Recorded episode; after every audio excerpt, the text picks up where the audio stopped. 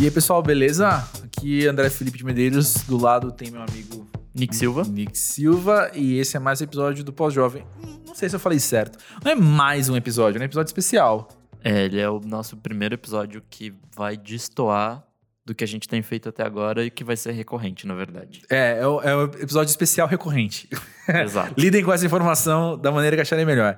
Mas a questão é a seguinte: a cada poucos episódios a gente vai parar para olhar para trás umas coisas que a gente conversou e trazer um especialista nos assuntos da vida para comentar essas pontas soltas que ficaram nas conversas. Porque eu e o Nick, a gente é achista e os convidados que a gente traz também são achistas muitas vezes sobre questões, sobre várias questões ou quase todas na vida, né? E aí a gente pode então ter uma oportunidade de sentar com alguém que já estudou, que trabalha diretamente com esses temas, e essa pessoa pode dar uma luz diferente pra gente, diferente do, ah, é, ah, eu acho que isso acontece, aí explicar o que acontece e tal. É, trazer um pouco mais de certeza para os nossos achismos. Exatamente, ou como eu tava até brincando com a convidada de hoje antes, é, é, a gente pode ter uns achismos mais embasados, sabe? Exato. Então, por falar na convidada de hoje, hoje quem tá com a gente é a Ama- Amanda Montalvão. Ela ah, é jornalista e psicanalista. Ela, na verdade, tem, tem guiado a carreira dela mais pro, pro campo da psicanálise nos últimos anos. E, embora ela também escreva muito sobre o tema e, assim, críticas de, de livros sobre o tema, etc. É uma pessoa muito legal, que tem um, um repertório muito interessante, justamente também por essa vivência meio dupla. Ela hoje também faz mestrado em linguística aplicada e estudos de linguagem, depois de ter feito uma especialização em semiótica psicanalítica e um aperfeiçoamento em atendimento de adolescentes. Mas no caso hoje, a gente falou mais sobre pós-jovens mesmo. Outra coisa, um dado interessante sobre ela, que, que eu acho relevante dizer, é que ela trabalha com projetos de prevenção de suicídio, que é um tema que, que ao meu ver, não pode ser ignorado nunca. Não mesmo. Não mesmo. Ah, então, aproveita aí a conversa de hoje num, num clima diferente das outras conversas. Ou melhor, o clima é a gente, porque é inevitável, clima- né? É a conversa. O clima é a Hum, conversa, é hum, isso tô aqui. porém mais orientada dessa vez. É, e assim como a gente estava conversando aqui sem roteiro, na verdade, a, a conversa foi bem, bem, bem sem roteiro, bem espontânea, orgânica, porque é essa zoeira. Eu tô gesticulando muito, se vocês tivessem visto, minha mão, minha mão mexeu para vários lugares agora. Mas o que eu ia falar é o seguinte: é nós e aproveita aí essa conversa. O Pós-Jovem é gravado no estúdio Monkey Bus, aqui em São Paulo, e é uma cidade, inclusive, onde o Monkey Bus está trazendo o show do Cigarettes After Sex mais uma vez, porque teve uma primeira vez em 2017.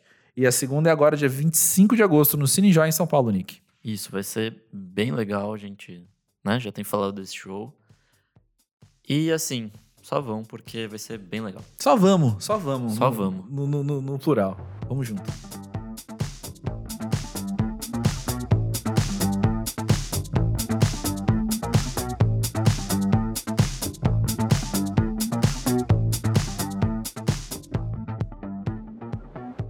Amanda, conta pra gente. A gente sempre pergunta pra todo mundo que passa por aqui como é que você enxerga a fase dos 30 anos. E eu tô muito curioso de ouvir de você como é que você, dentro da sua vivência, dentro do seu trabalho, dentro dos seus estudos, tem enxergado essa fase que a gente está vivendo. É muito curioso que se a gente pensar com o passar do tempo, a gente até vê pelas mensurações de Organização Mundial da Saúde, de ONU e tudo mais, como que tem uma espécie de extensão da adolescência, né? E Uhum. do período jovem que ele passa a abarcar, é, sai daquele do teen, né? E, e passa para depois dos 20, um pouco mais. Então, a gente vê hoje conflitos dessa faixa de idade dos 30 anos que talvez tivessem aparecido em momentos anteriores, né? Mas o que fica muito marcado é que é uma espécie de é, consolidação dos conflitos que já vinham dando pequenas amostras e que aos 30 eles se determinam como cruciais, no sentido de aquilo que a gente fala, da, né, que muita gente chama das crises, Uhum. tem a ver com isso, né? Que você se faz aquela pergunta identitária, né? Quem eu sou e o quanto das referências anteriores fazem parte de mim Uhum. e o que que eu vou construir a partir dos meus sonhos e que de alguma maneira eu deixei no meio do caminho. Então, o que a gente observa muito é que nos 30 esses questionamentos, eles aparecem de maneira muito viva, né? E demandando esse reajustamento, né? De com o que, que você se identifica, quais heranças psíquicas você vai manter na sua vida, né? Uhum. É, o que, que foi trazido da parentalidade e que foi transmitido e que de repente você vê que não funciona mais. Então a gente ouviu, né, no podcast da Liu toda a questão, por exemplo, do questionamento da religião, né? O quanto que você vai ficar com aquilo e se faz sentido, né? Então nessa fase, é, os conflitos eles talvez apareçam mais é, associados a essa possibilidade de você desdobrar a sua vivência. É, aparece como crise, mas não uma crise tão inflamada quanto na adolescência, em que aquilo não parece ter uma mediação, e aí é como se você não visse saída, né? Talvez nos 30 seja também um espaço mais de melancolia também, né? De você poder acatar um pouco esses sentimentos de que o que foi essa vida que eu planejei que não cheguei ainda. Né? É. Tem uma impressão. Essa, eu gostei muito que você falou isso, porque acho que fez sentido uma coisa, uma impressão que eu já tenho a vida inteira, assim. Essa da melancolia, talvez. Nossa, é um achismo absurdo isso. Mas talvez quando a gente entra nessa fase mais melancólica, ela agora acompanha a gente para sempre. Porque. Nossa, meio dark o que eu falei, mas ó, segura aí, eu vou explicar melhor. Eu quero dizer o seguinte: a gente adquire uma perspectiva sobre o que a vida é, e como você falou, assim, o confronto disso com o que eu planejei que ela fosse. E ela provavelmente, a gente continua encontrando alegrias, continua encontrando felicidades, continua encontrando maneiras de ter paz, espero. Mas também acompanha essa melancolia, essa coisa de, é, ok, a realidade é diferente do que eu achava. E isso provavelmente não nos abandona. A gente vai lidando com isso, novamente espero, cada vez melhor ao longo da vida. Sim, e na verdade até é algo que vai ser singular, né? Porque a melancolia ela pode ser ou estrutural, no sentido de aparecer lá atrás na constituição do sujeito, uhum. e aí a melancolia entra como algo que vai é, sobredeterminar né, muitas das reações e, e a posição do sujeito no mundo, ou ela pode ser também pontual, quando, porque, por exemplo, Freud ele tratou do luto e da melancolia, e a melancolia seria esse luto mal elaborado, né? A gente sabe que tem muito mais além disso, né? Mas ele foi muito sagaz quando ele destacou esse processo ali de desinvestimento de quem se amava não vinha sendo feito. Então, por exemplo, a gente passa por experiências na vida que podem sim determinar uma melancolia de acordo com a maneira como a gente se relacionar com essa perda, né? Uhum. Mas não significa que ela vá ali caracterizar toda a vivência. Entendi. Só que a gente pode pensar também nessa melancolia como algo que marca a experiência da perda e de como a pessoa vai lidar com ela. Então, ela pode ser melancólica de acordo com o que se, o destino que se der a essa perda né? E, e, também pode ser melancólica num sentido de você reservar ali a sua identificação com a cultura, esse espaço para aquilo que você estava falando, né? Nossa, é tão dark, mas esse espaço para isso que fica muito centrado na tristeza ou muito centrado nessa experiência de falha, né? Uhum.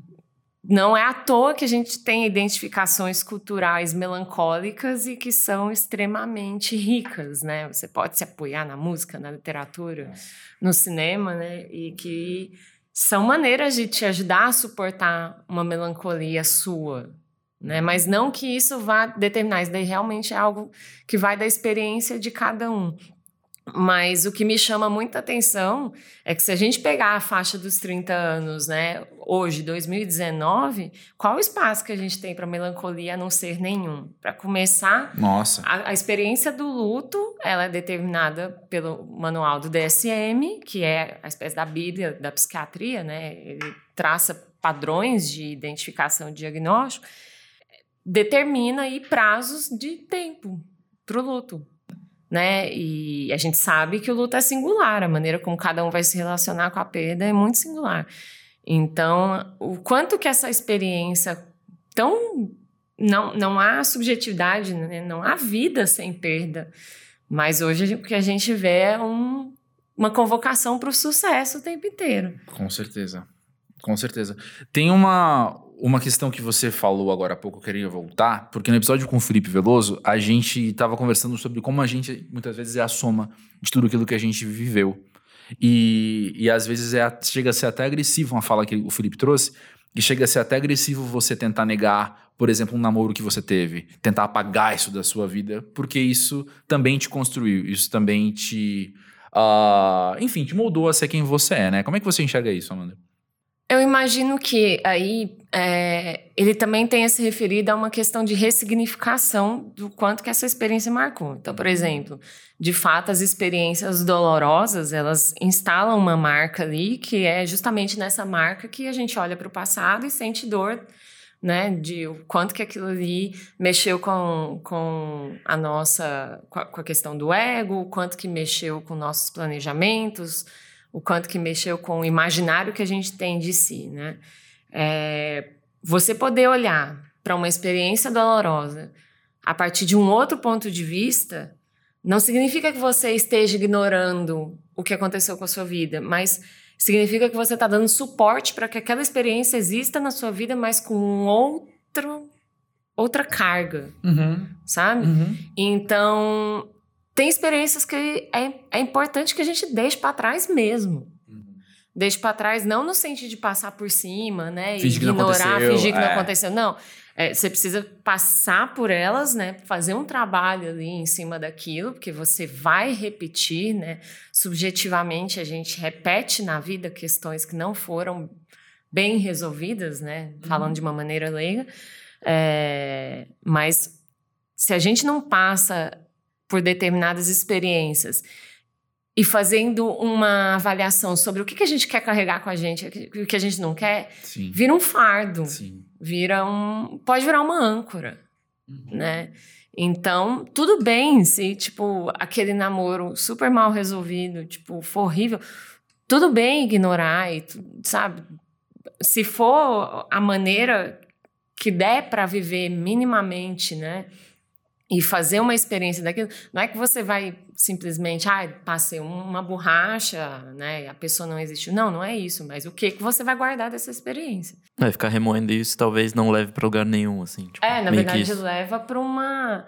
Sabe quando aquela história de você tenta esquecer algo e faz de tudo assim para esquecer? Ah, não existiu, né? Aí você simplesmente faz o quê? Dorme. E aí o que acontece? vem os sonhos, vem os pesadelos. É. Então, não, você pode racionalmente, né, conscientemente se propor a fazer isso. Mas digamos assim que o inconsciente não vai deixar barato, né? Ele Sim, vai puxar a cordinha ali, então. Teve uma, uma coisa também que liga um pouco ao que você falou agora há pouco, que quando a gente estava conversando com, com o Tony no, no quinto episódio do Pós-Jovem, o Tony trouxe a seguinte ideia, que a gente hoje gosta de ouvir músicas de que a gente ouvia quando tinha uns 20 anos, porque naquela época a gente sentia as coisas com talvez mais intensidade do que a gente sente hoje. Então a gente ouvia aquele disco que eu ouvia lá atrás, hoje me, me ajuda a acessar algumas coisas que diariamente ou na minha rotina eu não vou acessar. Eu me identifiquei muito com essa frase dele. A minha experiência é bem essa. Como é que você enxerga isso? É legal pensar isso. Eu lembrei de um texto maravilhoso que tinha saído no Estadão, acredito que no Caderno 2.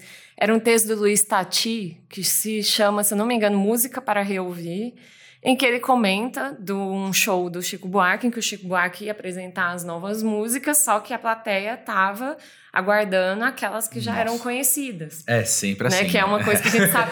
Quantas vezes vê uma turnê de um artista que a gente adora, só que vem uma turnê inteira do disco novo, você fica naquela coisa assim, né? Não estou É. ali dentro, né? Não fui incluído. E aí tem uma, de fato, uma conexão com a experiência que já foi vivida, mas a gente pode pensar também o quanto que essa experiência não está idealizada na nossa cabeça ali, quase como Com uma certeza. pérolazinha, né, dentro da ostra, e aquela experiência da juventude. A experiência da juventude marca muita gente porque ela é muito fundada em sonhos, né? Ali na juventude está concentrado tudo que a gente gostaria de ser. E no né? ineditismo das coisas também. É, né? a gente Sem tinha dúvida. conversado A gente sobre isso. conversou quando acabou. A gente sempre conversa muito quando acaba as gravações. A gente tem que começar a deixar gravando também os fazer uma uns boa. bastidores. É. É bem rico, né? Mas tem também a questão do ineditismo, talvez, né? Que deslumbra a gente com, nossa, Sim. as coisas existem, eu tô sentindo e pensando. E o quanto que esse idealismo vai sendo construído de uma maneira muito empolgante, né? Você vai ali na juventude traçando, ah, eu quero ser isso, vou conquistar o mundo, vou começar abraçando tal coisa, depois tal, tal, tal, tal, tal, tal, tal. E é rico, né? Expectativas estão aí para isso, né? Para a uhum. gente ter uhum. e aprender a frustrar, né? Não é para não ter expectativas. Talvez boa parte do adoecimento psíquico de hoje tenha a ver com jovens que não têm expectativas, ou talvez a expectativa seja muito relacionada à sobrevivência, como meramente ter um emprego. Uhum. Né? Não, é importante que se sonhe em ser astronauta e, e, e que se sonhe é, em ser que, também coisas que pareçam impossíveis, porque aí você vai construindo também a sua resiliência. Né? Então, eu acho que a gente tem uma relação com a música também porque ela fica guardada é, é, cerebralmente, né? Eu não, eu não poderia fazer afirmações sobre questões neurológicas, mas eu sei que tem estudos que demonstram que você tem uma retenção muito maior. Então, não à toa Isso. se lembra mais das letras da música, né? Uhum. Guarda muito mais aquilo ali. Mas eu acho que tem a ver com esse, pensando assim, clinicamente, tem a ver com, com isso, esse período ali que foi guardado com uma certa idealização. E aí você nada impede que hoje em dia se construa referências e memórias com as experiências de hoje, ouvindo as músicas de hoje. Né? É um pouco a ver com a ressignificação que você falou antes. Sim, também, né? uhum. tem, tem muito a ver com. É um, em psicanálise a gente usa muito o conceito de a posteriori, que é aquilo ali que no momento em que é vivido, pode ser que seja vivido de um jeito muito ampassant. Parece que não estabeleceu nenhuma marca, mas aquilo que é vivido 10, 20 anos depois estabelece um significado para o que estava lá atrás. E aí, então, aquilo ali vai ganhando sentidos, vai ganhando potência, vai ganhando trauma. Né? O trauma ele ocorre em dois tempos, né? Uhum. Então não é o momento que se instala, é o que que está conectado com algo lá de trás. Uhum. Então o a posteriori ele vai o tempo todo marcando nossa vivência, né? Quantas vezes a gente não teve aquele insight de estar aqui agora e pensar, nossa, agora eu entendi por que, que determinada coisa que me falaram na escola lá em 1996 me marcou de um tanto, né? É verdade. Então, da mesma forma, não existe prevenção se a gente for pensar, né? É prevenção para os acontecimentos da vida. A gente não sabe do amanhã. É. Mãe de só... Ná pode ser que soubesse, né? Não... Existe apenas é, é, acesso ou vias de acesso às ferramentas de lidar com as coisas, né? Sim. Que podem ser encurtadas e e, e ferramentas que podem ser desenvolvidas ou suprimidas, né? É, Porque. A gente pode passar por questões na vida que tragam um, uma regressão muito grande. Sim, sim. Uh, quando a gente estava conversando com, com o Gabriel Vaz, no episódio 4, uma, uma coisa que a gente estava comentando, que ele trouxe, na verdade, é uma distinção entre vulnerabilidade e fragilidade. Sobre você mostrar esse vulnerável. E, e a leitura que eu, particularmente, faço disso tem muito a ver com masculinidade também na nossa cultura. E como era três homens conversando, eu, Nick e Gabriel, é, é, eu penso que esse assunto estava tateando isso sem usar essa palavra, assim. Mas a gente expressar uma vulnerabilidade emocional nossa não significa expressar uma fragilidade emocional nossa. Uh, você enxerga alguma particularidade nisso, nessa faixa de ter vinte e tantos anos, quarenta e poucos anos, ou trinta anos, como a gente está vivendo? Pode ser que tenha esse componente de faixa etária, né? No sentido de que aos 30 e aos 40, justamente ao olhar para trás, você possa se propor a encarar questões que estão aparecendo e que não dão para ignorar mais, e a uhum. vulnerabilidade é uma delas. Uhum. Só que a gente precisa fazer também e precisa incluir o dado cultural, né? Hoje é uma característica que eu acho que é uma ótima característica, que é essa de repensar a masculinidade. Uhum. Né? Mas a gente sabe que na época dos nossos pais não houve essa conversa. Na época dos nossos avós, avós, né, no caso, muito menos. Então tem aí sim um dado de cultura que permite se acolher essa vulnerabilidade. É, tirando né, semântica, tirando a linguística de o que é vulnerabilidade, o que é fragilidade, eu devolvo a pergunta, por que não fragilidade emocional? Uhum. Não é? Uhum. É, eu penso que pra você ah, buscar ajuda, você precisa mostrar que você precisa de ajuda antes, né? Sim, Então e é- isso é. Claro, a gente dota isso de um valor de força Aham. justamente porque a gente sabe que é muito difícil, né? Mas se a gente for esmiuçar, não é um sentimento de fragilidade, não é um sentimento de impotência, né? Não é esse sentimento de agora o que, que eu faço? Ferrou. Uhum. Então, a fragilidade, ela entra sim, a vulnerabilidade também, é, e a fraqueza, né? Só que Sim. o problema é como que a cultura olha hoje para a fraqueza, né? A cultura não Exatamente. admite a fraqueza. Exatamente. Isso independe de gênero, né? Independentemente de Uhum. gênero, só que a gente sabe que existe aí um- uma constituição do que é ser homem e do que é ser masculino que rejeita todas essas acepções, né? E rejeita- machuca todo mundo. É, e não é que Uhum. tá rejeitando só o nome, rejeita a vivência, né? É o você Sim. chorar e ouvir. Não, seja homem. Tá maluco? Vai ficar chorando? É, Essa história de homem não chora é horrível. Eu imagino, né? Eu só posso imaginar. E a gente vê os efeitos disso, né? Porque o choro, ele é um escape preciosíssimo, né? Ele é um marcador de sofrimento. É. Eu tive uma experiência. Não lembro quem eu tava conversando, Nick, talvez tenha sido com você, mas é, eu não lembro que eu tava conversando, eu tava falando exatamente isso. Eu tava pensando, eu soltei a frase: Nossa, eu sou muito chorão, porque eu choro vendo filme, eu choro lendo livro, eu choro ouvindo música. Eu sou muito chorão, eu soltei essa frase. E aí, um segundo, um segundo segundo veio pra mim assim, falando: Mas é mesmo? Porque você chora quanto? E eu fui pensando: É, não, eu chorei ouvindo aquele disco. Eu chorei vendo aquele filme. Não é um processo contínuo diário que talvez Carpideiro, né? constituiria um Uma chorão. vivência carpideira. Mas é justamente olhando por essa ótica de que, que rejeita uma fragilidade, eu me reconheço como chorão porque eu chorei o quê? Quatro vezes num ano? Sabe? Chorou mais que a média. Peraí O que tem um comédia- aplicativo que você pode né, mensurar. Já chorou muito hoje? É, ou um adesivo, né? Já chorou hoje? Pôr Atrás do carro, assim. Mas, mas é justamente um olhar cultural que me faz ter essa leitura de me olhar como um chorão quando se eu der um passo pro lado, talvez eu olhe e falo, não, cara. Nem... é- é- é- não sei nem como, como verbalizar isso. É só tipo, tá. Chorei, né? Chora, Ponto, é. né? Isso não, não... Porque ser chorão identifica identidade, né? Ser Sim. alguma coisa. Não, e, e- e é exatamente isso que você frisou, identidade, né? Se a gente for pensar, a experiência do choro é passageira. Exato, exato. Né? E por que que então ela te instala num lugar na sociedade, né? Ah, chorão. É. A lágrima seca, né? A gente não vira e fala, tipo... Tô pensando aqui um exemplo, alguém que teve um acesso de raiva, ai, seu raivão. É. Ou sorriu e é felizão, né? Por aí É. vai. É. Como Nossa, se o felizão certeza. não chorasse, né? Então, assim, são experiências, né? Uhum. Mas não sei, do jeito que a coisa tá, eu não duvido que daqui a pouco organizem um índice pluviométrico de lágrimas, né? E aí tem ali. Um app que conta lágrimas, É, né? Tipo, E aí, não, vamos traçar seu lugar no mundo. Chora um pouquinho. É, eu já bati minha cota hoje. Né? Mas falar em choro, mesma conversa com o Gabriel, e surgiu a seguinte frase, né? Se uma pessoa chorando me deixa desconfortável, é porque eu entendo aquilo e estou segurando o meu choro. A gente, eu, eu até agora, nesse momento, esqueci o contexto exato que a gente estava a falando gente isso. tava falando sobre as pessoas que estavam chorando na sala de aula. Uma mina que tava chorando na Exato, sala de exato. aula O tal. desconforto que o choro Como o causa. pessoal ficou, tipo... É.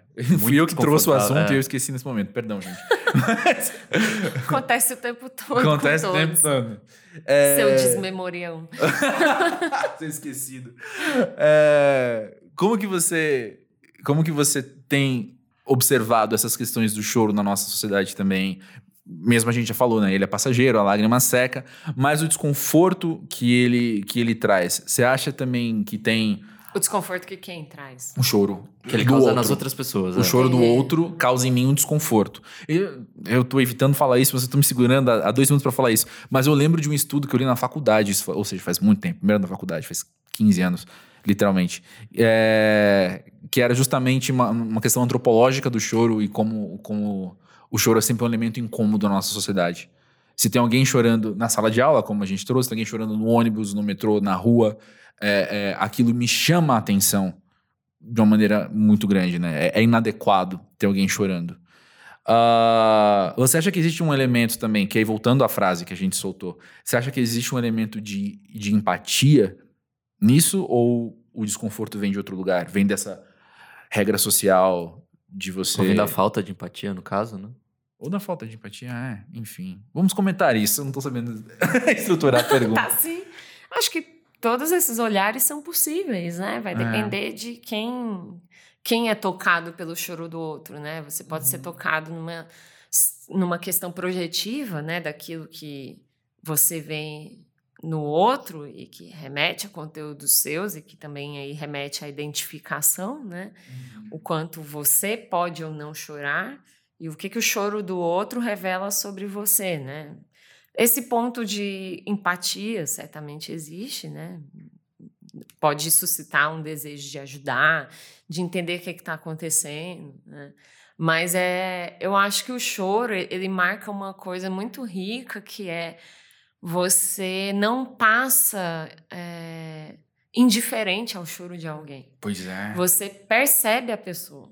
A pessoa é percebida no choro, né? E tô pensando aqui até de lembranças de ver alguém chorando na rua uhum. ou no metrô como que aquilo faz uma quebra no automatismo do dia a dia. Você tá passando, assim, tipo, super apressada na Paulista, você vê alguém chorando, tipo, abre uma rachadura Te prende atenção né? naquilo, né? Prende atenção e aí você imaginariamente vai, né, especular o que será aquele choro. Você tem, se tiver a possibilidade, pergunta, né, oferece ajuda.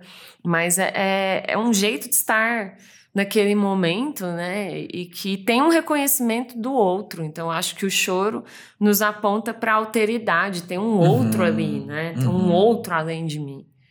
E então pode ser justamente pela falta e pela não recorrência, ele chame a atenção, né? Alguém chorando na sala de aula.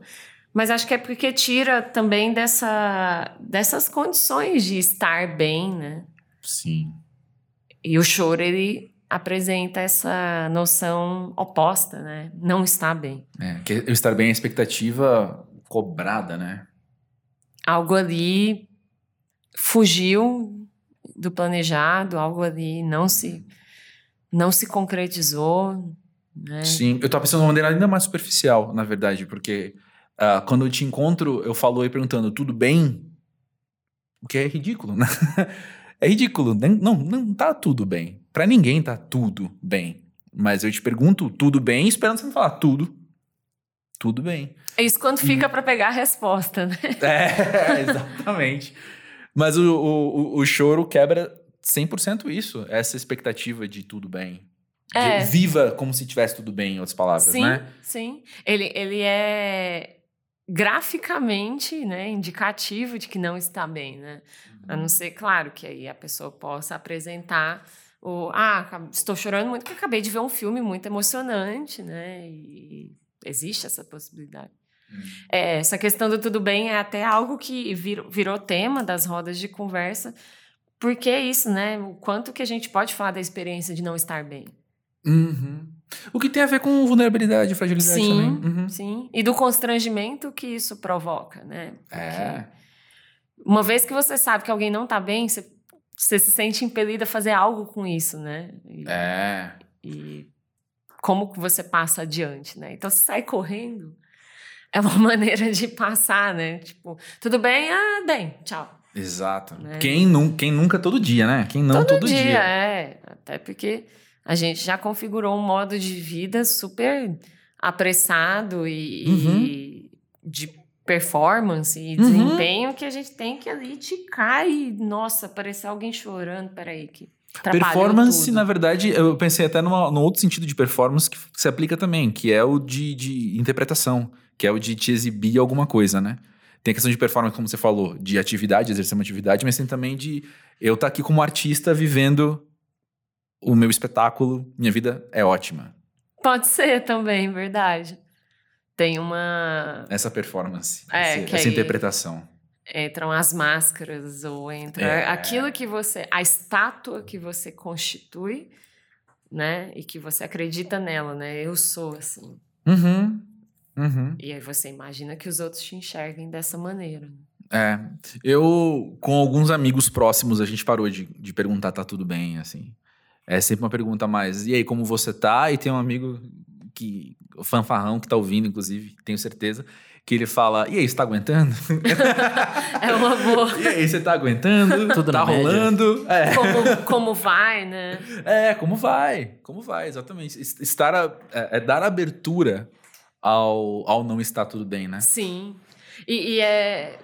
Olha quão, quão radical e quão neurótico. E lembrando que a questão da neurose, é, as pessoas às vezes tomam como ofensa, né? Ah, você é neurótico. Mas não, uma É. estrutura e tá É. tudo bem ser neurótico. E.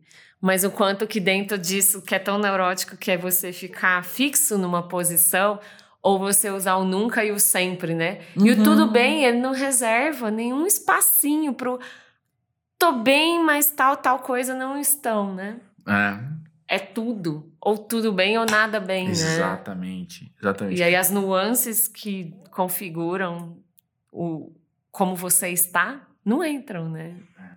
Tem um meme muito bobo, mas que eu gosto muito, que não sei se vocês já viram, que é uma banda assim no show. O cara fala, e aí, beleza? E alguém no fundo grita, nem tudo, mas estamos aguentando, sabe? Tipo, mas estamos aí. é muito mais sincero, né? Boa. Muito mais sincero. Tem uma pergunta muito específica sobre psicanálise e, e- e psicologia no geral, que surgiu quando a gente estava conversando com a Lil no primeiro episódio, com a Lil Soares. Que ela falou que ela viu coisas que ela trataria em terapia, mas resolveu deixar pra lá. E aí, e eu meio que automaticamente respondi pra ela, falando: Ué, o problema é que agora você sabe que, que isso aí existe pra ser tratado e já era. Você não vai conseguir desver um problema que você já viu. Como é que você enxerga isso? É, a questão de, de você, quando você se coloca para fazer análise, é, é importante que você se sinta impelido a fazer isso, né? No sentido de que você veja ali uma questão na sua vida que o incômodo se tornou insuportável ou muito difícil de lidar, e aí você vai passar por esse processo. E a gente não esquece de determinadas situações, a gente não esquece de determinadas dores à toa. Talvez seja pelo fato de a gente não suportar naquele momento. Né? Então, é por isso que é, é muito importante considerar o tempo de cada pessoa. E se a gente for ver, tem muitas coisas a nosso respeito que a gente já sabe Uhum. e que estão ali. Aí a gente vai deixando. Vai deixando, vai deixando. Pode ser que agora ela tenha tido uma pista de algo que ela saiba que mexe com ela, mas o que, que ela vai fazer com aquilo demanda o tempo dela, que é muito subjetivo. Pode ser que ela consiga reservar aquilo um pouquinho, pode ser que isso supite de uma maneira é, extremamente agressiva, né, no sentido de, olha, tal coisa está acontecendo, não dá para ser ignorado. Pode ser que isso crie aí uma espécie de é, nova configuração e desloque para outro sintoma. Então, assim, múltiplas maneiras, mas, assim, é importante que cada um possa comparecer é, por vontade própria, né? É, claro que é o que eu acho um passo anterior que pode ser dado é de se mostrar que pode se procurar ajuda. É esse o passo que eu acho que não é divulgado, né? De que se tal pessoa tem uma questão, ó, você tem essa opção, você pode procurar ajuda, você pode fazer uma análise e entender isso. E até no processo de análise, o tempo da pessoa é algo importantíssimo, é algo que precisa ser muito respeitado. Você não chega num processo de análise e apresenta o sintoma da pessoa e olha, então, isso que está acontecendo com você é isso aqui, ó, tá? Sa- Sabe? É um Na consulta processo- médica que eu fui. É, tipo, faz um e exame recebe aqui e diagnóstico. eu vou te dou o diagnóstico. É, porque é doído. Você Uhum. viveu X anos da sua vida com aquilo ali de ladinho na sua vida, fazendo barulho, mas estava ali de ladinho. Mas você suportou viver daquela maneira. Imagina se de repente você tem que arrancar isso da sua vida. Não funciona assim. Porque aquilo constitui você. Né? O sintoma você não arranca, você trata, você Porque o sintoma é parte. Se você arranca, você arranca até lugares do mundo. Então, hoje, um, um, um, algo que me, me desperta muita crítica é a maneira como se trata a depressão hoje. Não, peraí que eu vou arrancar essa depressão de você. Não, às vezes a depressão instala o lugar daquela pessoa no mundo, a posição subjetiva dela sabe? De como ela se vê, de como ela se relaciona, de como ela se sente pertencente. Uhum. Então, se você arranca aquilo de uma vez, ou se você até propõe simplesmente arrancar, você está arrancando questões identitárias, você está arrancando um suporte, um tripé. Né? E aí você deixa a pessoa manca, vamos dizer assim, num termo, manca uhum. psicamente, né? Uhum. Então é bem interessante isso, né? Provavelmente é, cada um vai ver o quanto o calo dói e até quando tu, até quando é possível suportar isso sozinho e qual vai ser o momento de procurar ajuda, né? Uhum. E que vai ter muito a ver com o profissional, na, no, no elo que vai se construir com o profissional, né? Na confiança que vai se estabelecer, no momento de vida, né? Então é, é realmente bem singular. Cada um vai vai saber o momento em que aquilo ali está gritando e olha, não dá mais para ficar sem olhar para essa questão. Sim.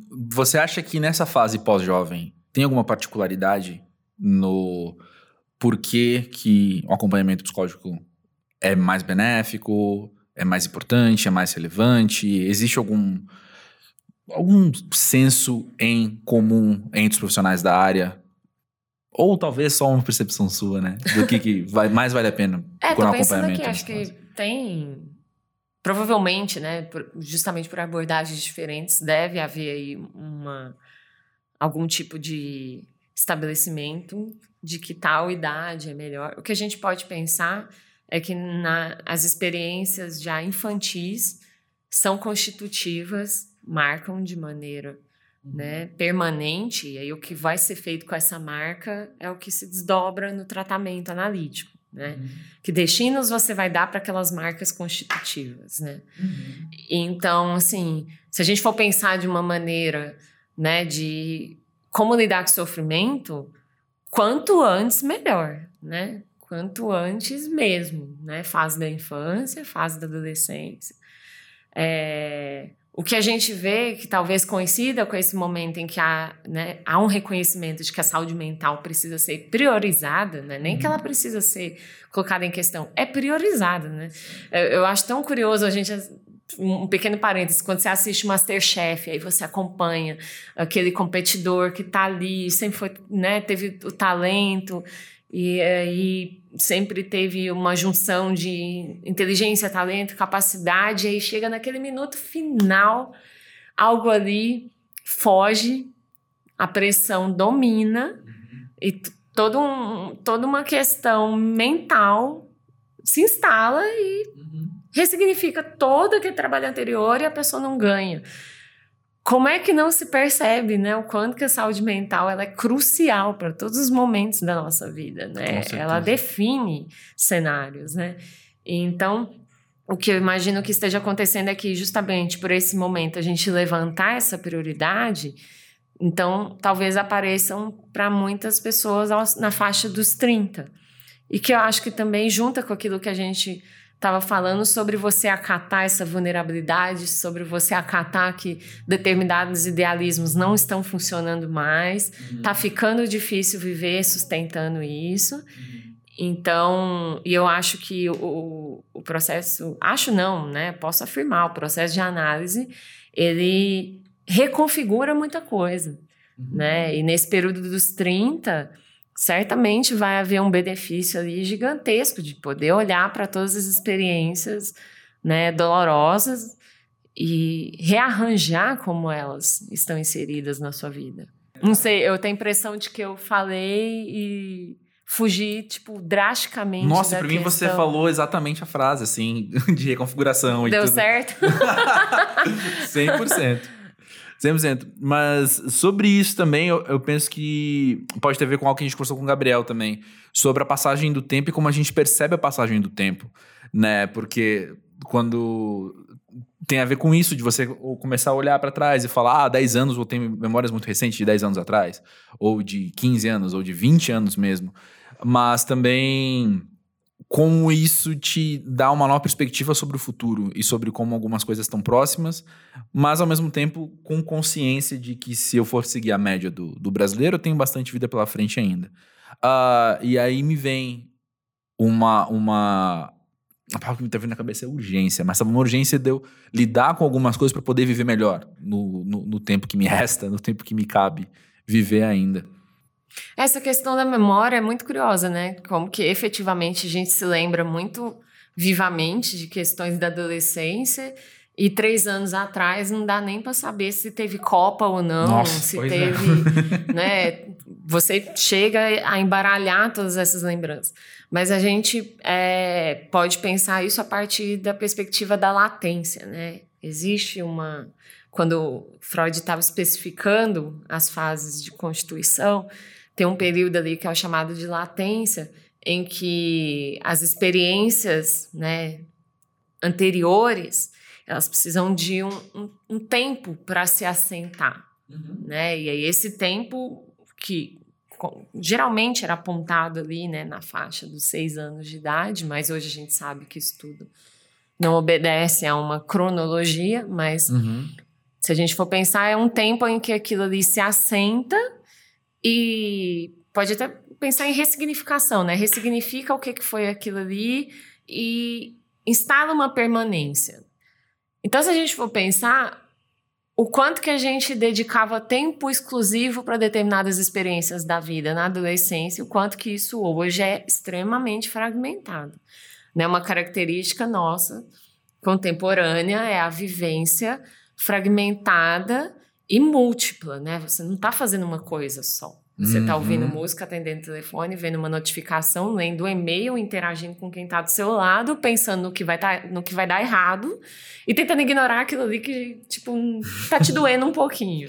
Então, olha que espectro múltiplo é. e que tá te, tá te convocando em igual medida, talvez algumas mais, outras menos, mas você tá, tá tentando ser alguém ali com tudo isso ocorrendo ao mesmo tempo, enquanto que. Uhum a gente sabe, a gente veio, né, se pensarmos nesse espectro dos 30 anos, então a gente passou justamente pela mudança do analógico para o digital uhum. e a gente teve essa experiência de é, não ter nem a possibilidade de fazer algo tão multitarefas porque não tinha suporte tecnológico para isso e de repente isso. a gente não podia faltar a essa é, demanda multitarefas, né? Hoje você só encontra um lugar no mercado de trabalho se você se pensar como multitarefas. Os lugares da maternidade, da constituição familiar, são muito definidos a partir de quão multitarefas você suporta ser. Uhum. Né? É até perverso, né? Como Sim. se você realmente desse conta de tudo. Posso só já claro. adubar, colocar mais coisa aí que você está falando, porque tem a ver com uma coisa que a gente conversou com a Roberta e o Seth no, no segundo episódio, que ela falando, até foi uma coisa que a maternidade trouxe para ela, dela uh, observar o tempo e, e, e, se virar, ser mais produtiva com pouco tempo que ela tem. E de. Uh, como, como vem dela aprender a ser produtiva, enfim, nessa fase de vida que ela tá. Mas ao mesmo tempo a conversa foi, foi seguindo e ela mesma trouxe. Aliás, foi uma coisa que eu falei e ela, ela, ela interferiu dizendo que talvez isso não seja tão próprio dessa idade, porque a gente observa pessoas mais velhas que se embananam muito na hora de fazer as coisas, não se organizam bem quando vão ser produtivas. Mas eu penso que talvez agora tem muito a ver com essa multitarefa que a gente desenvolveu, a nossa geração desenvolveu e uma geração anterior à nossa. Não, porque não precisou, talvez. Não era um valor, uhum. né? Virou um valor. Uhum. E, e, o valor estabelece o, de que maneira que você vai estar no mundo, né? Então, isso é algo que é almejado, ensinado, estimulado. E, na verdade, hoje isso é o que define posições é, de permanência, né? Se a gente uhum. for pensar hoje, tem algoritmos definindo quem fica no trabalho e quem sai. É tabulado, time sheet ali. É. E aí todo o aspecto humano fica de fora, né? Então, olha o quão é, perversa é essa noção de que você tem que ser de um jeito tal e tem que ser multitarefas. Cada pessoa vai responder a isso de uma maneira muito peculiar. Tem gente que a gente sabe que vai responder de uma maneira, né, de ter se identificado com isso, de se sentir bem nisso, e tem gente que não, precisa de um tempo para que isso seja vivido, mas aí eu até coloco mais um, questionamento nisso aí. A gente tem que produzir tanto? Uhum. No sentido de que Uhum. a nossa vida tem que ser uma produção de coisas, tem que ser uma produção de tarefas cumpridas, ou será que a produção de sentidos, a produção de vivência, a produção de perdas, a produção de fracassos, a produção de vitórias, não possa dizer muito mais da, da nossa experiência de vida, né?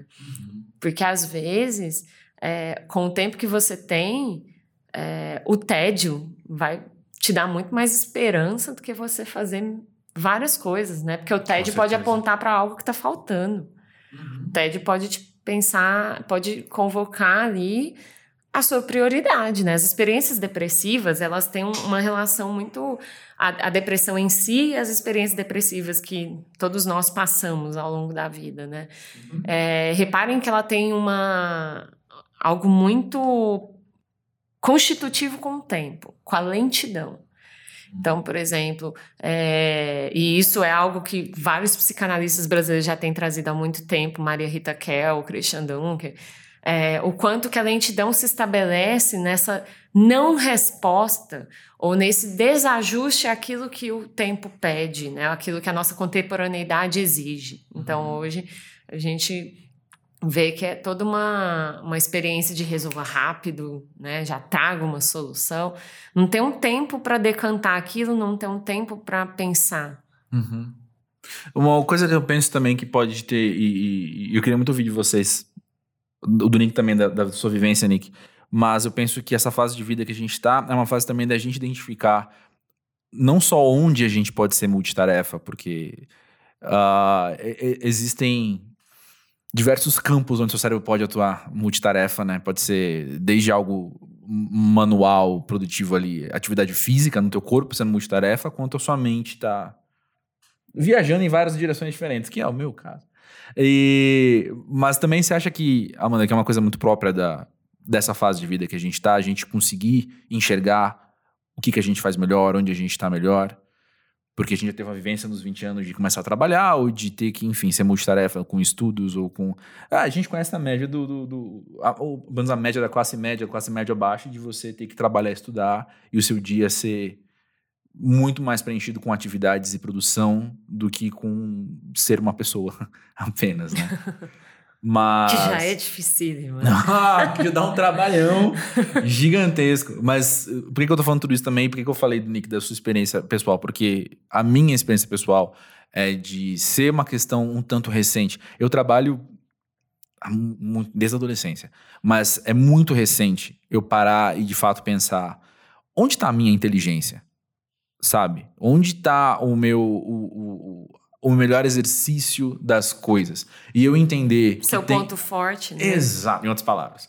E eu entender que no meu caso tem muito mais a ver com um campo abstrato e correlacional das coisas. E o meu trabalho, minha produção textual, principalmente, reflete muito bem isso. Foi coisa que também foi, foi retorno de amigos meus, que nem trabalham comigo às vezes também, mas falando que apontam isso na minha produção. Mas eu fui entender isso, é muito recente até, sei lá, coisa de uns quatro anos pra cá. Eu falo, ah, é verdade, minha cabeça funciona melhor aí, quando eu tô pensando em várias coisas. E aí, eu, por isso que eu trago a hipótese, talvez seja, seja muito da nossa época de vida também. Como é que vocês veem isso? Eu não sei, pra mim. Eu sempre acho que tô ressignificando o que eu faço, porque eu vim de um outro campo, de um campo de exatas e tal, e aí fui parar de paraquedas nas humanas, e aí em algum momento eu comecei a escrever bastante, e em algum momento eu deixei de escrever e fui me dedicar mais ao podcast, que é alguma coisa. Ultimamente eu tenho feito parte mais técnica disso, além de, de também falar, então Pra mim é sempre essa mudança, então eu acho que eu não encontrei isso que você encontrou ainda Entendi. de me achar onde eu sou melhor. Então, Tá transitando, É, né? Tá, é. tá buscando. Não- As mudanças tá foram claro mais bruscas. É, eu, eu, eu, tive, eu já exerci tarefas muito diferentes, mas acho que foi- as mudanças foram menos bruscas, né? Do que você citou, assim. Talvez pra mim Sim, tenha sido pra mais mim- fácil por causa disso. pra mim ainda não tá claro, assim, de fato não tá e acho que é um processo a se seguir e O pessoal, vamos prestar atenção nas coisas que o Nick fala, então, para ajudar ele. Vamos mandando sugestões. é, uma. O, o, quanto você se sente à vontade ou obtém prazer das experiências é, são nortes possíveis, né? De aquilo que você nomeia como pontos fortes, o que, que gosta de fazer, né? Mas é, é, se a gente for pensar no multitarefas, quão é, ele dá toda essa noção de totalidade, né? De que você vai conseguir fazer tudo e de que você vai expressar as mil e uma versões de si mesmo, né? E toda a sua versatilidade e tudo mais. Só que ele oculta um ponto crucial e que a gente vê que acontece muito entre os jovens, e aí eu incluo os pós-jovens, né? que hoje a gente sabe que deve até os 40 e poucos, né? Uhum. Mas. E a escolha? Uhum. Em que momento vai haver uma escolha? Porque não dá para fazer tudo. Uhum. É humanamente limitado. É, e que gera e, uma puta ansiedade também. Gera né? uma ansiedade. E assim, a escolha, ela traz ganhos e algo vai ficar de fora se a gente não suporta isso, a gente vai construindo uma vivência sempre muito calcada no impossível, calcada na idealização, sabe? Muito centrada em como o outro é e, portanto, eu devo ser assim. Uhum. Né? Então, essa coisa é extremamente de identificação no sucesso do outro. Né? É, me corrija se eu, se eu estiver errado, mas eu penso que que esse, estabelecer um, um, um, padrão de comparação é uma coisa do ser humano, no sim, geral. Sim. Só que de um tempinho para cá, isso está agravado. Cada vez que você não propõe é, que se olhe a singularidade, cada vez que você é, não se volta para a sua subjetividade, uhum. a comparação é um norte cada vez mais sólido.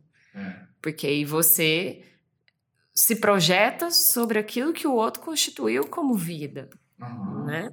Mas cada um vai ter uma maneira de lidar, vai gostar de determinadas coisas, né? Se a gente a gente, a gente vê isso nas famílias, entre os irmãos, né? Uhum. Vamos supor que os irmãos passem pela mesma experiência, uma uhum. experiência dolorosa. Cada um vai dar uma resposta a isso, cada um vai armazenar isso de uma maneira diferente, vai viver isso de maneira diferente, né? Sim. E essa questão do multitarefas, né? Isso de se comparar com o outro não não abre espaço para que se veja as próprias limitações. Exato. E nossa, gente, ver as próprias limitações é tão libertador. Não é? Porque aí você pode deixar algumas coisas de lado e tudo bem. Porque você pode se definir por aquilo que ficou muito bom, sabe? investir naquilo. Você pode aprofundar. E mudar de ideia. É. Né? Essa coisa do multitarefas, assim, a mudança de ideia não é algo seu, né? É algo que o outro propõe, né? Uhum. Porque você tem que fazer. O negócio desse, dessa coisa de ser multitarefas é uma coisa que volta pro programa da Roberta. Quando ela fala que ela teve filho, foi a primeira vez que ela se dedicou 100% a alguma coisa. Eu acho que quando a gente tá nesse multitarefas, a gente não tá se dedicando sei lá, 10% a qualquer coisa, assim. Tipo, você fragmenta tanto sua atenção que aquilo acaba só acontecendo e passou, assim, sabe? Tipo, acaba não tendo nenhuma é, resposta significativa de verdade daquilo. Só aconteceu e, e passou e foi. É, e nem se trata de. Né, eu, eu aqui, eu acho até importante colocar que eu não estou demonizando né, o aspecto multitarefas. Uhum. Mas eu estou colocando uma questão aí, que é essa questão que vocês estão trazendo, os exemplos, né? De que algo vai ser perdido, né? E, e, e a gente precisa se implicar nessas perdas. Não é porque algo vai ser perdido, porque, nossa, não estou atingindo isso que é o, a total excelência no, multitarefas. Não, é porque vai perder mesmo. Perder faz parte dessa equação. E que, se a gente for pensar na maternidade, né, de uns anos para cá, a gente tem passado para um ideal de maternidade em que nada falta, Exato. em que não pode faltar, em que as mães não podem deixar faltar. E elas têm que estar presentes em todas as posições na sociedade, sejam como mães, como mulheres, como filhas, como irmãs, como amigas, como chefes, como empregadas como se fosse é, algo fácil, como se fosse algo, né, claro. Só que a gente sabe que algo ali vai se perder. E que a partir do momento em que se faz uma escolha, tem ali uma perda, mas nossa, tem ganhos, tem muitos ganhos, né? A gente pode olhar para a perda e também olhar para os ganhos e ver o que, que, cada um vai fazer com isso. Então, quando você tem um discurso, né, de que ser mãe é, tem que ser assim, ser mãe tem que ser assado e a nova mulher ela tem que dar conta de tudo. Dar conta de tudo é um dos maiores motivos de sofrimento psíquico, porque você vê diariamente o quanto que isso não não acontece. Uhum. Só que aí, muito calcado É. nessa comparação, você começa a pensar: não, mas é porque eu tô fazendo errado. Aí entra na questão de modelo também, tipo, ah, fulano tá dando conta, então eu tenho que dar também. Eu tenho que dar. E às vezes só não, assim. só É, não e é o rola. famoso ninguém sabe os capotes que o outro tá levando, né? Exato. As noites não dormidas, uma perda de peso, um corpo que fica deficitário em determinadas vitaminas, um corpo que. Eh, Eu gosto muito de uma, de uma expressão que uma supervisora minha fala que é caiu o disjuntor, né? Quantos de nós o disjuntor não tá caindo, né? Que é uma hora que é o corpo que fala assim: paro. É. É. Eu tive uma experiência há, um- há poucos anos de ter umas três pessoas pouquíssimos mais velhas que eu. Então, sei lá, eu tinha uns 30, eu tinha uns 33. E umas três ou quatro pessoas tiveram, tipo, parada, parada cardíaca, AVC.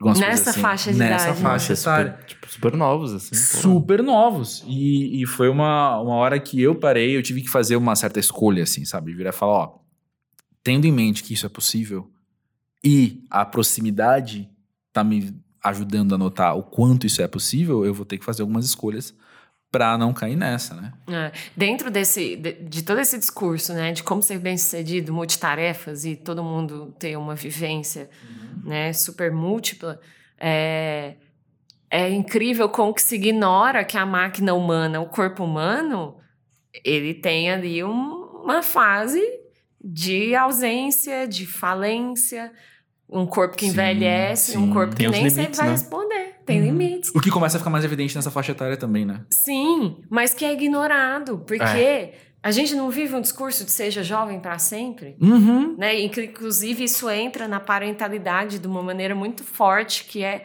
não seja pai, não seja mãe, seja amigo. É. E não tem problema de ser amigo, né? Porque isso vai entrar na relação, mas é de você não assumir que te- houve um crescimento ali, houve uma passagem É. né? E, e- e está havendo um envelhecimento cada dia que se envelhece. É um dia mais próximo da morte. E é isso que a gente passa a vida negando, Uhum. né? Com esses corpos super jovens, super ativos. Mas será? E aí a gente vê essas incidências, né, extremamente trágicas de um É. AVC em que o, era para supostamente o corpo estar funcionando tão bem. Nessas horas é como se fosse um, um grande balde, né, de água fria, de a gente não Exatamente. pode tudo. Exatamente. Tem uma, uma outra questão que, que tem surgido ao longo dos programas, dos episódios, que é a questão de sociabilidade e amizade. E eu queria fazer um- uma ligação com algo que a gente conversou hoje, falando da melancolia. E eu notei ao longo, ao longo da vida, e eu notei também que essa experiência compartilhada pelos outros, que é quando a gente está na adolescência, a gente vive muito mais em grupo, e sair com os amigos vai diminuindo o número de amigos cada vez mais. Não necessariamente você tem menos amigos, o que a gente pode debater também, que provavelmente é, mas quando você, antes, eu- eu- a gente saía em 15 pessoas na adolescência, e agora quando eu saio com um grupo de amigos, o grupo de amigos tem 3, 4 pessoas. Ah, mas eu saio muito mais com um amigo só para fazer, para tomar um café, para jantar, para fazer, para ver um filme. Ah, o que eu quero dizer é, também existe dentro do eu me entender como indivíduo e entender que a minha experiência ela nem sempre é compartilhada com os outros, existe naturalmente uma sensação de solidão na vida que eu penso que pode se agravar nessa fase, começar a se agravar nessa fase, nessa faixa etária que a gente tá, mas em paralelo também, então, tem a ver com ou não sei se tem a ver, mas em paralelo a gente tem cada vez menos pessoas numericamente ao nosso redor. Sacou o paralelo? De parecer mais conectado, É. né? Que se não tem nada a ver também, eu entendo, porque eu tô acostumado a não ter a ver as coisas que eu falo. a teia de sentidos é múltipla e cada não um é? constrói da maneira que for possível. e é cada é teia é, é extremamente legítima. É isso aí. Se a gente Viu, fulano?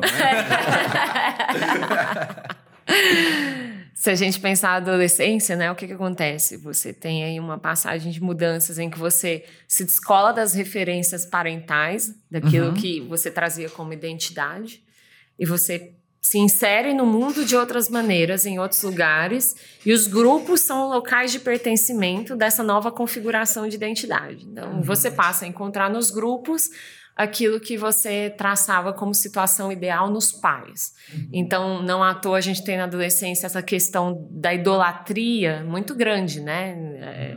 Eu me lembro das pastas de artistas, né? Pôsteres tipo, na parede. Pôsteres na parede. Você está construindo ali o, o que vai ser de ideal de eu, uhum. né? E construindo com novos referenciais. Então, a experiência de agrupamento é muito importante porque ela te insere num, num, coletivo e ela te coloca ali com alteridade, né? Uhum. O que, que vai acontecendo na passagem aí do tempo? Você vai vendo essa alteridade cada vez mais explícita. Uhum. Porque uma coisa que acontece muito na adolescência é você se fundir ao grupo. Então, uhum. a gente, se a gente for pensar em experiências da escola, né, em que você não concordava com determinada atitude do seu grupo, mas você se cala mediante, né, não posso me descolar, porque eu é. pertenço. Se eu descolar minimamente, eu deixo de pertencer. Então, o que se espera da vida é que você vá podendo fazer descolamentos de referenciais de identidade, sem sentir que você está indo embora junto, como se a sua vida, é, como se você não existisse mais, e como se a sua existência só dependesse daquilo que o grupo definiu. Uhum. Então, começam a aparecer as incompatibilidades, né? Você vai vendo que aquela amizade ali que se mantinha por determinadas questões, de repente apre apresentou um conflito que aponta para algo que para você é muito valioso e que você quer preservar aquele, aquilo que é seu, no sentido de valor ou uma virtude que você queira preservar, ou, algo que foi falado aqui, né, nos programas anteriores, você passa a não tolerar determinadas coisas. Uhum. Né? Você passa a estabelecer que não quer viver aquilo que você aceitava antes sem nem se questionar e que de repente não dá mais para passar batido. Então você vai escolhendo. Uhum. E nessa escolha é, tem, tem um, um, um tem, é isso que a gente fala, né, tanto do empoderamento hoje, né, mas é um empoderamento, né, daquilo que você considera valioso, né? É um apropriar-se daquilo que você estabeleceu como tendo valor para sua vida e que para os amigos ou para os grupos anteriores não tem valor nenhum às vezes. E aí sim, a solidão vai aparecer cada vez mais marcada. Pois é. E ela é riquíssima, porque ela estabelece esse ponto de contato com aquilo que é prioridade para você. Uhum. Então, é, é importante que nesse período se viva a solidão e que a gente possa construir maneiras de lidar com a solidão, porque ela vai ficar cada vez mais marcada. Porque na medida em que a gente, a gente tem aí, a gente estabelece essa ideia de como somos, né? Uhum. E essa, a estátua vai descascando, né? Vai passando é. o tempo, vai caindo aquilo que a gente tinha como imagem de si, aquilo que a gente prezava e que agora não preza mais, aquilo que o outro revelou como extremamente falho em nós. Uhum. Então é importante porque a solidão vai acomodar isso. É. Né? É que eu acho que assim como a gente não se permite ao ócio, a gente não se permite a solidão também. De forma Você tem tá alguma. que estar ao, todo momento cercado de muitas pessoas Tipo, se sentir querido, tipo, tudo bem, eu sei que isso é importante, mas é bom eu me sentir eu, eu mesmo longe de algum grupo também. Sim. E poder fazer uma, uma escolha a partir do contato com o outro, né? Que uhum. não seja essa coisa fusional, em que eu devo ser como o outro, né? Uhum. Geralmente a gente estabelece os pais como esses primeiros outros. Amanda, para acabar, a pergunta que eu tenho para te fazer volta ao primeiro episódio. do pós-jovem, com a Lil Soares também, quando a gente falou sobre a crise dos 30 anos. Você acha que é algo que tem como evitar ou tem como passar por essa crise, fazer ela passar mais rápido? Eu não sei se eu também estou falando de um jeito muito analgésico, capitalista, Big Pharma, de querer terminar a dor mais rápido. A gente acabou de falar de lentidão também, né? Mas como é que você enxerga esse fenômeno da crise dos 30 anos? Vou ser anti-analgésica. Oba! Vem crise. É isso aí. Vem crise, porque é importante. É, são os chacoalhões que. E, e, olha que legal, dá pra gente se unir nas crises, dá pra gente formar novos grupos, dá pra você estabelecer novas relações sociais a partir do sofrimento. Vem sofrimento. Ah, o bonde do Kintsugi. Lembra que Isso, a gente verdade. Isso que vocês falaram do Também Death no Cab, episódio, né? pois é. Exatamente, porque é, a, a crise, ela, ela é a rachadura que vai permitir que se veja aquilo que não dava nem para ser reconhecido, né? Mas, claro, a crise pode ser suportada, né? Com uma ajuda, com uma maneira de poder olhar para isso como seu, Sim, não ou como algo que você deixou ser- faltar, né? Sim, ou como ser melhor aproveitada também, né? Sim. Uhum. E aí, bom, obviamente que eu defendo a análise para todo mundo, né? Eu tô nessa posição super suspeita, né? de- de- Não, mas a gente, a gente vai mas eu, assinar embaixo. eu falo É. como alguém que minha vida mudou radicalmente a partir do momento em que eu comecei a fazer análise. E é algo que pretendo manter, assim, sabe? Porque eu pude olhar para questões que não eram minhas e que vinham me, me puxando para baixo e que eu achava que não encontrasse a resposta em mim, que tivesse sempre no outro, a culpa no outro, a responsabilidade do outro mundo que fazia eu sofrer, né? Uhum. E aí você começa a ver em quais pontos você pode fazer ali uma- um desvio de rota, né? Claro que não dá para, não tá tudo na gente, né? Tem a vida aí, e a Pois é. vida é essa voadora constante que vai existir a nossa revelia. Então, como poder lidar com tudo isso que a vida vai apresentar? Se vem com a crise, é, é uma oportunidade muito, muito, muito boa, muito boa mesmo, de poder redefinir valores Uhum. e deixar para trás, né? Umas questões que deixar para trás assim, preocupações que não precisam mais estar junto, né? E Amanda, tem mais alguma coisa que você acha relevante ser dito sobre esses temas que a gente está falando, sobre essa fase do pós-jovem? Acho que é algo que vocês já demonstraram nos episódios anteriores, né? Demonstraram na prática e que a gente abordou bastante aqui, que é a singularidade, né? Que é isso que é tão único e que vai ser único, inclusive no sofrimento, né? No sentido de que as vivências vão ser plurais e que a gente possa se agrupar, né? Para poder viver isso que a vida traz e e construir caminhos juntos, por que não, né? Até caminhos juntos para se viver a solidão. né? É, penso que vem da maturidade você saber se agrupar sendo um, né? Sim. Tem, eu tô tentando lembrar o, o nome do documentário, mas assim, bem rapidamente foi feita uma iniciativa belíssima a partir da Eliane Brum com as populações que foram colocadas à margem, ficaram completamente, é, foram destituídas de seu lar e de sua identidade com a usina de Belo Monte. E aí ela trouxe a questão né, de como lidar com esse sofrimento que essas populações estão passando. E aí, entrevistando as populações ribeirinhas, tem um senhor que ele fala da potência do eu mais um, mais um, mais um, mais um. O eu tá ali, Sim. né? O nós vai aparecer, mas é esse mais um que é tão singular, né? Que vai definir. E hoje a gente precisa urgentemente. Ela escreve sobre isso, né? Tem até uma coluna recente dela sobre o eu mais um, mais um, mais um. É... Quão, quão aberta é essa porta, né? Uhum. Para que a gente possa fazer mudanças na vida. Você E- sentiu eu na com- no meio de uma comunidade, tipo isso? É.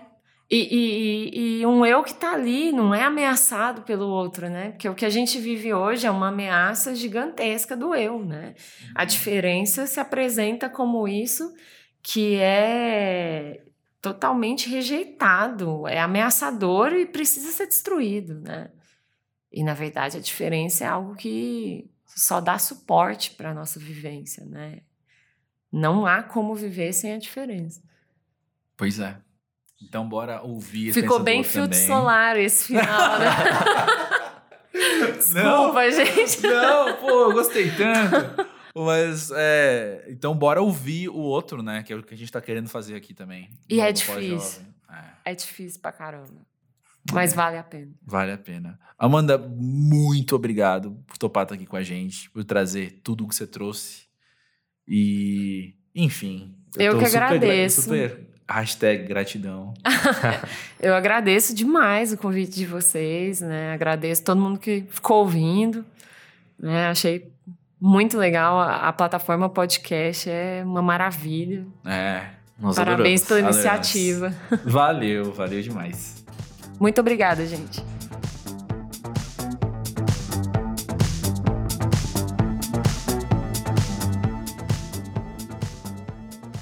E é isso aí, olha aí. Vocês entenderam como eu falei que ia ser esse clima de conversa, só que com um conteúdo mais hum, embasado, mais certeiro do que só achismos? É, e foi legal que a gente pôde né, usar essa recursividade, voltar para os programas antigos, resgatar deles né, as pontas soltas para poder trazer novas coisas nesse programa. É, a experiência do pós-jovem tem sido bem interessante. É, é eu notei, Nick, que a gente falou em muitos programas, por ser o começo do projeto também, né? E hoje também ser um primeiro episódio diferente, que é, acaba sendo inevitável essa metalinguagem, acaba sendo inevitável a gente falar sobre o próprio podcast. Mas eu notei isso, que muitas vezes os convidados traziam, que legal esse projeto, porque ainda era uma coisa nova, né? E, e nessas semanas, então, de pós-jovem no ar, eu vou dizer, assim, que é uma satisfação muito grande para mim ver que o principal objetivo está acontecendo, que é as pessoas parando e ouvindo com uma escuta ativa, com uma escuta reflexiva, com uma escuta que, que enquanto o outro fala sobre ele, me revela coisas sobre mim. Sim, é, isso para mim, né? Acabei de fazer 30 anos, então tem sido um período de me descobrir um pós-jovem. E acho que essa escuta tem me moldado muito me abrir para outras experiências, para né, pro, a me abrir para o outro uhum. dessa escuta, uhum. tem sido muito importante e acho que é isso, assim. Talvez se a gente né, puder não esperar chegar nos 30 anos para para começar a exercitar Sim. isso. É, Legal que você falou assim. isso. Legal que você falou isso, porque o que essas semanas também mostraram pra gente é que tem muita gente mais nova ouvindo o que é excelente. E eu fico pensando que a gente usa muito o número 30, né, pra, como um indicativo, mas é uma referência. Ele não é um, uma, uma, questão absoluta, né? É, é, na real é só um número. É só um Essas número. crises, né, a gente já tem falado bastante crise dos 30 e tal, mas elas vão acontecer e acho que é meio que dependente da idade, assim. Sim, exatamente. E, e, e, você ter 24 anos, você ter 19 anos, sei lá, você contemplar esse, essas possibilidades, sabe? Ter alguém, ter alguém mais velho, caso eu, falando também sobre essas coisas que a gente passou e coisas que, que, que a gente pensa hoje, é, talvez uh, não, não que acelere os processos, mas ele de fato te, te coloca na frente um caminho mais claro, sabe? Para você seguir com mais firmeza, talvez, com mais segurança, ou não, sei lá. Te tira o peso que você não tá sofrendo sozinho, sabe? Principalmente isso. Principalmente isso. A, a, experiência de vida é uma coisa que a gente falou aqui hoje, né? Mas a experiência de vida ela é solitária em diversos aspectos. Porque só você é você, só você sente como você sente. Então você vai se sentir sozinho em diversos momentos da vida. Mas ao mesmo tempo, eu saber, na minha solidão, que o Nick se sente só também ali na vida dele, é, me ajuda a acessar os lados bons do que eu sinto e me ajuda a acessar as ferramentas que eu preciso para lidar com isso melhor. Sim, eu, eu, acho importante saber lidar com isso, saber lidar com a dor e saber é, sem a necessidade de uma analgesia, sabe? É. Tipo, vai vir mesmo e vamos lidar com isso e bora lá. E tá tudo bem. É, e sobre o retorno que tem chegado pra gente do, do pós-jovem, o que, que, você tem achado? Cara, eu tenho gostado bastante, assim. É né? São, agora são cinco, cinco programas lançados, esse é o nosso sexto, então eu tenho notado que bastante gente tem, tem gostado de, de ouvir. Acho que isso é importante, a gente saber ouvir numa, Concordo. numa sociedade agora que é, todo mundo tá falando a esmo. Acho que é importante é, dar um passo para trás e ouvir. Sim, concordo bastante. É, eu tive duas experiências, ou melhor, as minhas experiências com o retorno do pós-jovem se dividem em duas categorias. Assim, acho que em primeira vem uns amigos muito próximos que já estavam sabendo há meses que ia rolar, que, que acompanharam todo o desenvolvimento do projeto, gente que eu fui conversar antes, falar o que que você acha dessa ideia? E me deram o, o parecer deles, É, vindo falar o quanto tem sido bom para eles em primeira pessoa, não assim, que legal o seu projeto, não é uma coisa em terceira pessoa, mas em primeira, tipo, eu gostei muito disso. E um segundo, então, também é conhecidos, semi-conhecidos ou desconhecidos vindo falar desde um comentário de tipo, ah, agora eu quero terça-feira chegue logo, até ah, gente que, que se sentiu à vontade para chegar até a gente e, e se abrir mais, sabe? E- É, eu tive um caso assim de um amigo que, sei lá, não falava há anos, Uhum. chegar e comentar comigo, gostou muito e que mandaria um, um depoimento Uhum. sobre tal. Eu falei, tipo, caramba, que legal, sabe? Tipo, Pô, excelente. foi legal recriar essa ponte, assim, de alguém que eu não falava há anos. Ó, bem legal. É um, um bônus que a gente Sim. não imaginava que teria.